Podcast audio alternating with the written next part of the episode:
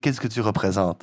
Qu'est-ce que tu représentes? T'es pas un arabe pour les arabes. T'es pas un français pour les français. T'es pas un québécois pour les québécois. T'es pas un ontarien pour les ontariens. T'es pas un acadien pour les acadiens. T'es rien de tout ça, mais t'es un peu de tout ça, tu sais. Tout ça? Mais qui es-tu, Mehdi? Avec ton look de dandy rocker, bague et manchette en argent et ongles vernis en noir, qui rock et slam en français, folk et rap en anglais, qui reprend en Facebook Live aussi bien du Alain Souchon que du Nina Simone, et qui choisit toujours le parti du petit contre le grand. Ain't got no home, ain't got no shoes, ain't got no money, ain't got no class, ain't got no skirts, ain't got no sweater, ain't got no perfume, ain't got no bed, ain't got no mind, ain't got no mother, ain't got no culture. Ain't got no friends, ain't got no schooling, ain't got no love, ain't got no name, ain't got no ticket, ain't got no token, ain't got no. Mehdi est né en 1987 à Alger, d'une mère française et d'un père algérien. Il ne s'appelle pas encore Mehdi Cayenne, mais Mehdi Hamdad. En 1989, la famille met les voiles et s'installe au Canada. Mehdi grandit en français et attrape l'anglais. Mais il se cogne aussi à la rudesse de l'immigration. Cette histoire, qu'il partage dans un sublime documentaire audio, L'écorce et le noyau, il en fera sa force, son énergie. Avec quatre albums au compteur qui mêlent funk, punk rock et pop, où l'électro flirte avec l'Orient, Mehdi Cayenne a gagné son statut d'électron libre de la scène francophone canadienne. Il y a quelques jours, il offrait au Centre culturel canadien son premier concert Facebook Live et mettait le feu à mon salon confiné.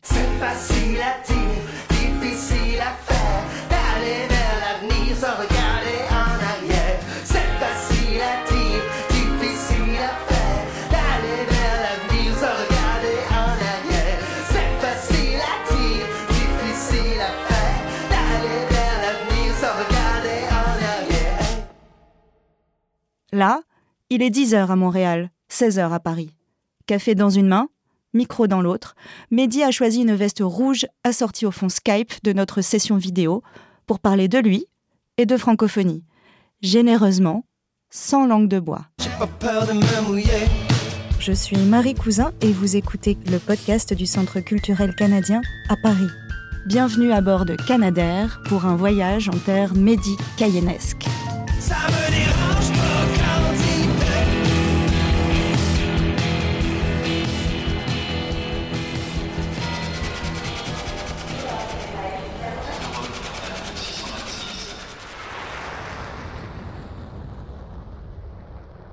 Facile à saisir ce Mehdi qui manie l'autodérision et le sourire à la perfection. Il a fait de son bagou et de son espièglerie ses meilleures armes. Mais lorsqu'il baisse la garde et raconte sa famille, ses racines, c'est bien de sa force dont il parle.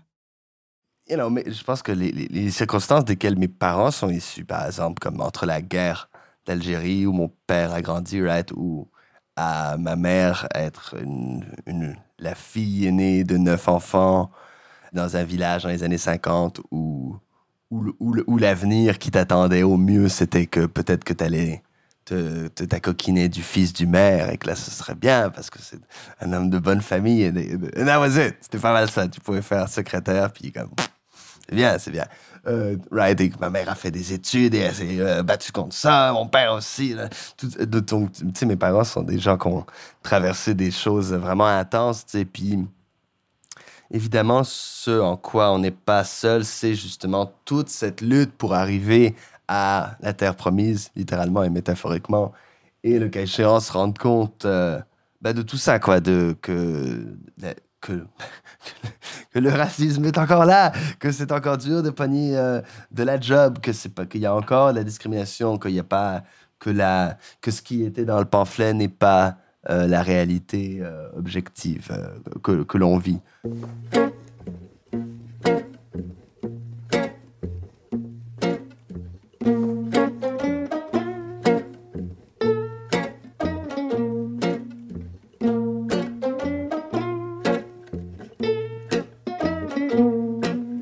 Maman, pourquoi tu répètes qu'on n'y arrivera pas? La main dans les factures, des sangles dans la voix. Je te dis qu'on ira à la banque, eux ils en ont de l'argent. Tu dis non, mon grand, ça marche pas comme ça, pas comme ça. Évidemment, cela n'a pas exactement rallongé mon enfance, si on veut, plutôt que de la raccourcir. Mais euh, en même temps, je sais pas. Je trouve que. Alors, je, repense au début de la crise, right? Où finalement, l'injonction de faire les choses différemment et, et juste la crise comme telle, il y a une violence là-dedans, right? Il y a une violence à réinventez-vous au numérique. Et puis aussi à juste voici ce qui se passe dans le monde. On est. Il y a une pandémie, tout ça. Et donc, j'ai l'impression que.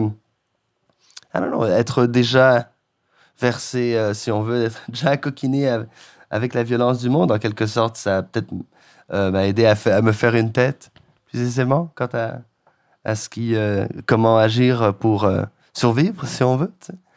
et, survivre et, et grandir, etc. Ce que, ce que tu m'expliques, effectivement, c'est que ça a aussi effectivement forgé ton regard forcément sur les choses. Tout ça fait que tu quand même, tu as une identité qui est très, à la fois complexe, mais très riche aussi. Je- oui, bien sûr, c'est une richesse et je le sens. Je, il y a effectivement à côté, ça c'est un truc vachement euh, typique immigrant, là, mais de comme il faut que tu fasses honneur aux gens qui t'ont amené là et tout ça, tu sais. Right? Il faut que tu te dépasses pour faire honneur. Ça, c'est quelque chose que tu as ressenti? Ou- Ah oui, j'ai toujours ou ressenti qu'on t'a ça. fait ressentir? Non, mes parents sont très cool pour ça. Ils ont jamais fait. Tu vas être docteur parce que ils non, ben, ils, ils- ils m'ont jamais par exemple fait. Ah, tu vas être autre chose que musicien. Non, mais ils toujours. Mes, parents ont toujours été très encourageants. Mais c'est juste psychologique. Tu, sais, tu le, tu, le sais ou tu le sens ou c'est juste moi qui me fais ça pour me stimuler. Mais en tout cas, ça marche. Il faut que tu réussisses pour tous tes ancêtres qui ont. Ça, c'est le move en passant. Tous tes ancêtres. Si mon père me voyez faire ça en ce moment et il va voir ça, il va faire tabarnak. je me mets dans la merde pour vous, c'est. Merci, merci beaucoup. Alors, tu me disais que tu avais grandi en fait à Montréal, à Moncton et à Ottawa. C'est très différent aussi d'être francophone à Moncton, d'être francophone à Montréal et d'être francophone à Ottawa. Est-ce que toi qui as vécu dans ces trois endroits, tu peux nous expliquer comment tu t'as senti ces différences de francophonie canadienne? Quand on me demande les distinctions, j'ai l'impression que les grosses distinctions, c'est beaucoup euh, qui est dans l'angle mort de qui? Entre le Québec, l'Ontario et, le- et- l'Acadie, tu sais. Moi, je les aime les, les trois. J'ai pas, j'ai ni besoin euh, ni la pression de en choisir un puis être comme ah ça c'est ma gang, oh, c'est pas ma gang. J'ai, vraiment une affection euh, pour la culture et les gens de, ces endroits-là et pour les expériences que j'ai pu y vivre aussi. Une affection marquée, tu sais. Mais ouais, ça me fait rigoler parce que c'est vraiment comme une famille, tu sais. Le- les gens coexistent sans nécessairement se voir. Puis si tu vas au Québec et tu dis ah je suis d'Ottawa. C'est pas très charmant, genre, si tu vas en Gaspésie pis t'es comme, ah, je suis un gars d'Ottawa, genre, c'est pas comme un gage d'être bien reçu, c'est pas, pas très cool, genre, ah oui, c'est super. Euh, et donc, euh, you know, comme donc beaucoup d'Ontariens se sentent jugés euh, au Québec, beaucoup d'Acadiens aussi se sentent très jugés pour leur accent. Si tu veux vraiment taper sur les nerfs d'un Acadien, parler en anglais quand tu parles en français, non, t'as pas compris, faut que tu parles, je parle français, et donc, je le dis parce que c'est peu vu, c'est peu entendu au Québec, ça. Mais euh, voilà, je pourrais continuer là-dessus longtemps, mais c'est comme des querelles euh, familiales, tu sais, etc. tu sais. Mais tu- voilà, j'aime ces endroits-là. Des querelles de famille à la défense de la cause francophone, il n'y a qu'un pas que Mehdi franchit en changeant de ton et en élargissant les horizons. Je crois à la culture euh, à- et, et la revendication de la cause francophone m'apporte dans la mesure où je soutiens toujours euh, le, you know, comment dire, le petit quand le petit se fait marcher dessus par le grand. Ouais. Et puis, encore une fois, le, c'est ça. Pour moi, cette, ce genre de déclaration doit toujours venir d'un point avec un point virgule, lequel étant que justement euh, la cause francophone dans son existence ne prend son sens que par l'intersectionnalité qui la meut.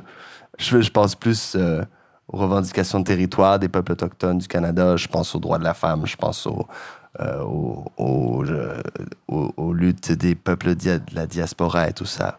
Mais effectivement, si on en parle, je me sens toujours obligé de souligner ces, ces intersections qui, pour moi, sont essentielles et qui simplement visent à ce qu'on avance tous ensemble et donc plus loin.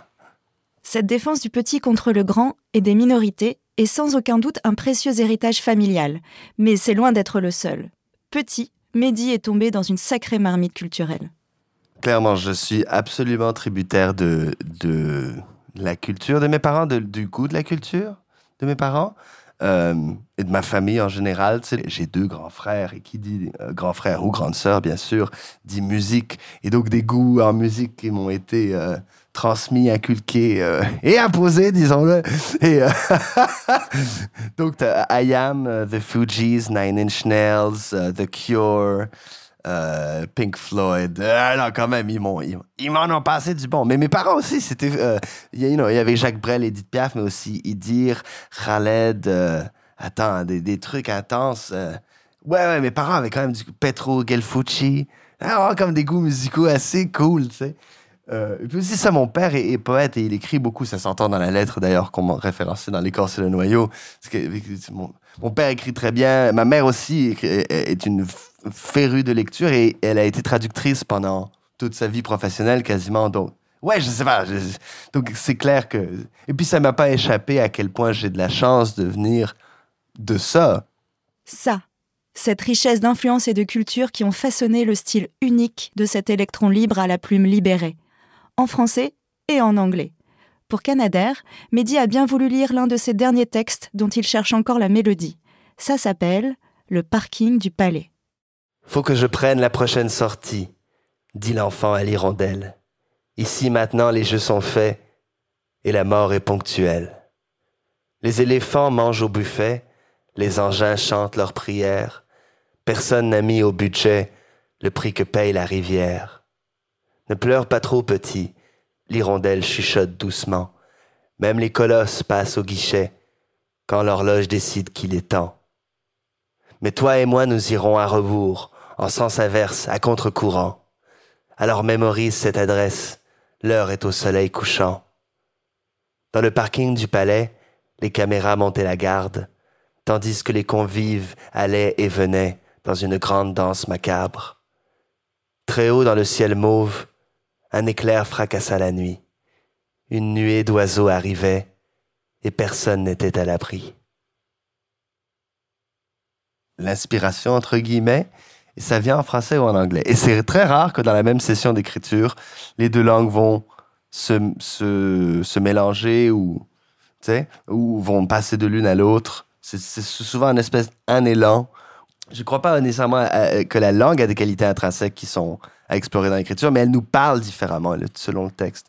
Mais aussi un autre truc qui est intéressant pour moi, c'est justement d'explorer ces expressions idiomatiques qui sont un peu euh, dans le no man's land linguistique, right? Où c'est comme, ben, c'est justement, right, par exemple, tout ça, tu sais. Euh, et donc ça, c'est un autre truc qui, effectivement, qui m'a euh, qui est le fun à explorer pour moi les, dans le dernier album. Parce que, à l'instar d'une des chansons euh, Croque-Pomme, Croque-Pomme Zombie, Cayenne Club Bandit. Croque-Pomme Zombie, Cayenne Club Bandit. Croque-Pomme Zombie, Cayenne Club Bandit.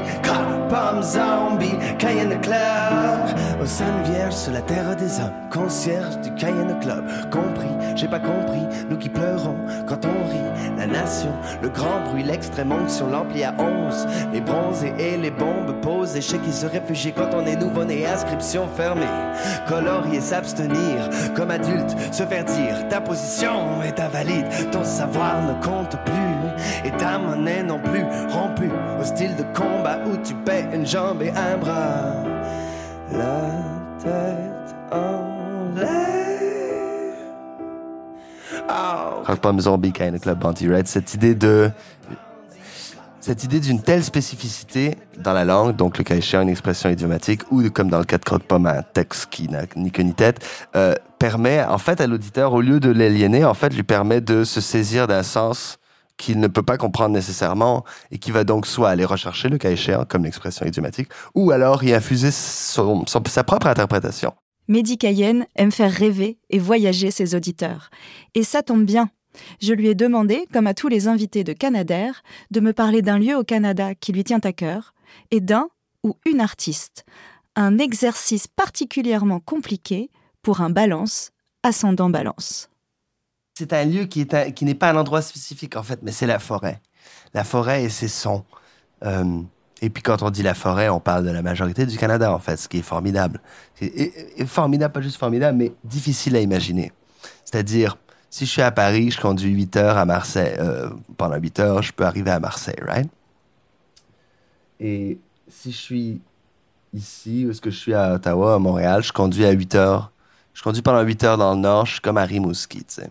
Ce qui est loin, mais pas si loin. Parce que je pourrais conduire encore 8 heures, et encore 8 heures, et encore 8 heures, donc 24 heures, et puis je serais toujours pas rendu, tu sais.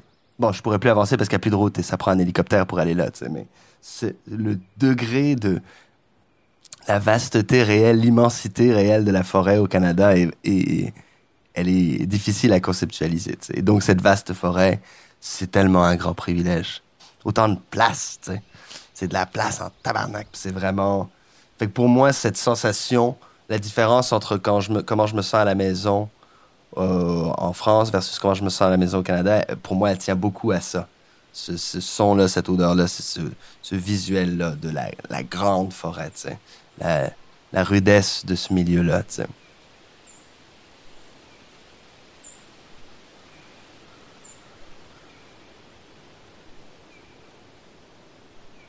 J'essaie de trouver euh, qui serait l'artiste je. je. Tu vois, petit aparté, moi je suis balance, ascendant balance. On s'en fout de l'horoscope. On ne croit à l'horoscope que quand ça nous arrange. Mais c'est ce genre de questions-là qui vont comme me tarauder. J'aurais dû prendre une semaine avant pour y réfléchir pour être comme. Parce qu'il faut le bon, tu vois.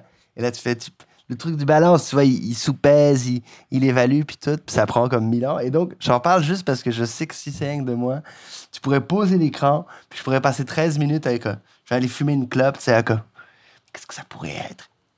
Un tel, oui, mais ce serait pas bien que ce soit une femme immigrante et autochtone.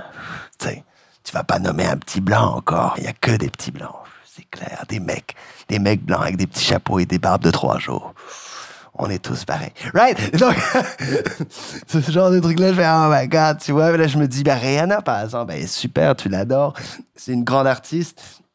Oui, mais bon, elle est blanche aussi! Et là, tu vois, là, ça finit plus. c'est vrai. Ben, il y a Ian Campo de Tribe Called Red. Lui, il est vachement inspirant quand même. Oui, puis l'Autochtone, oui, c'est bien ce qu'il fait. Puis tout. C'est un mec, hein? Bon, alors, mais là, il y a Elisa Tu peux te dire, ben là, si elle chante, tu vois, elle est autochtone, tout ça. Mais elle est déjà super connue, à quoi ça sert? Mais bon, de toute façon, c'est pas comme si si je recommande quelqu'un, ils vont devenir célèbres. Donc voilà, excuse-moi. Je sais que j'ai vraiment trahi l'exercice en en faisant une tirade sur mon indécision. Mais j'ai quand même nommé trois artistes. Plutôt qu'un. Merci beaucoup, Mehdi, d'avoir embarqué à bord de Canadair. Merci pour tes généreuses indécisions et pour cette plongée dans ton univers coloré et épicé. Quant à vous, voyageurs, si vous avez aimé la balade, n'hésitez pas à vous abonner pour profiter de nos prochains vols. À bientôt. C'est pas ma faute, ni celle des autres. Les faux apôtres se cachent en toi. La clé se casse, les années passent et tu ramasses tous les dégâts. Sacré chagrin, nouveau matin, dire au destin, bon débarras. L'affaire